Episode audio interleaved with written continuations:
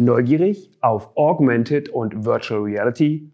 Hi, ich bin Matthias. Schön, dass du dabei bist. Wusstest du eigentlich, dass es Virtual und Augmented Reality schon seit mehreren Jahrzehnten gibt? 100 Sekunden Trend mit Matthias Bock. Thema AR und VR. Ich setze eine Brille auf und meine Realität ändert sich.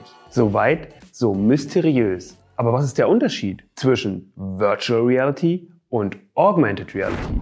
Beide Technologien werden oft in einem Atemzug genannt, sind aber nicht das gleiche. Bei Virtual Reality wird die Realität vollständig ausgeblendet.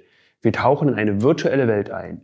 Bei Augmented Reality dagegen wird die Realität um virtuelle Elemente ergänzt. Das erste Virtual Reality System wurde bereits 1956 entworfen.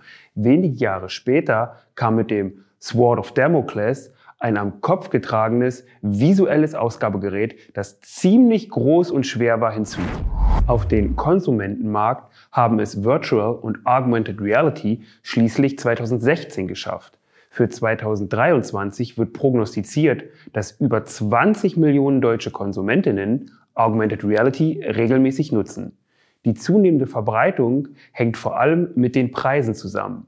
Denn die Brillen werden für die breite Masse erschwinglicher. In dieser Studie für die USA seht ihr, in welchen Fertigungsbereichen Augmented und Virtual Reality in Zukunft am häufigsten Anwendung finden. Kommunikation und Schulung der Belegschaft sind dabei zwei zentrale Einsatzbereiche. Auch in der Versicherungsbranche kommen VR und AR für Schulungen zum Einsatz. Farmers Insurance trainiert zum Beispiel SchadensreguliererInnen mittels Virtual Reality.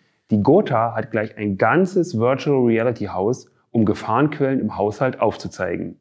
Wirklich spannend, was da passiert. Wir behalten es im Auge. Wenn du mehr zu den Themen Trend und Zukunft erfahren möchtest, dann schau doch mal in den Trendradar der Versicherungsfonds Leipzig. Link in der Videobeschreibung. Hat dir das Video gefallen? Ich würde mich über ein Abo freuen. Bis zum nächsten Mal, bleib neugierig.